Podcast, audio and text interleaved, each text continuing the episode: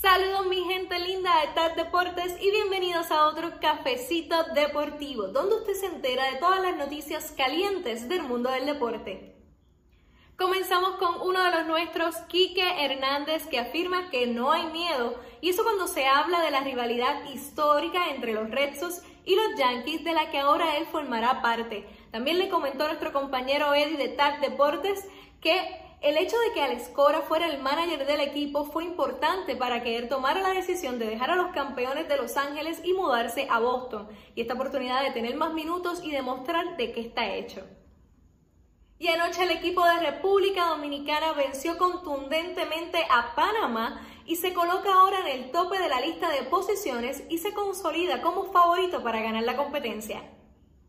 Por otro lado, Bradley Beer del equipo de los Wizards de Washington es el líder ofensivo de toda la NBA, promediando 35 puntos por juego.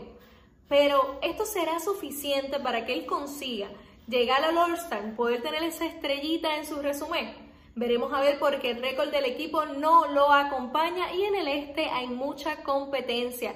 Pero si usted quiere saber la opinión de las chicas de tacones en el deporte, incluyéndome, Péguese con nosotros esta noche a Ladies Night, 8 y media hora de Puerto Rico, 7 y media Easter Time. Lo estaremos esperando. Vamos a estar discutiendo este tema del All Star, de quiénes deberían estar, de quiénes no, quiénes se lo merecen por lo que están haciendo sus equipos y quiénes se lo merecen porque están promediando 35 puntos por juego.